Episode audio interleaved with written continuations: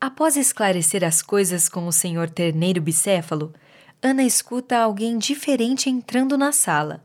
Ela imediatamente vira em direção à porta e se depara com uma mulher alta, de vestido vermelho e cabelos escuros, se dirigindo até uma prateleira repleta de frascos.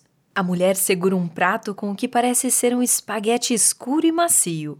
Quando presta mais atenção ao que ela está comendo, Ana percebe que se trata de cabelos.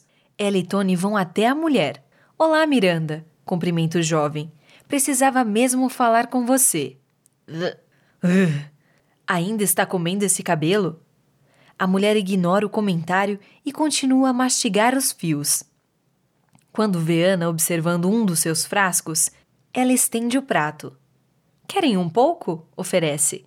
Tem bastante. Tony balança a cabeça enojado. Não, não, obrigado. Queria ver se você viu o meu chapéu por aí. Eu e minha amiga Ana não estamos encontrando ele. A mulher pensa um pouco enquanto degusta o restante do cabelo. Aquilo que não saiu do seu lugar não pode estar perdido, sussurra.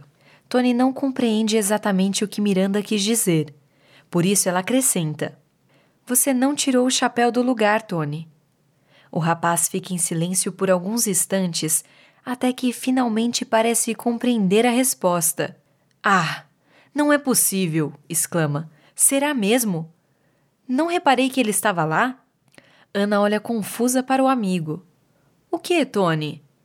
Acho que descobri onde está o chapéu, responde aliviado. Depois eu te mostro.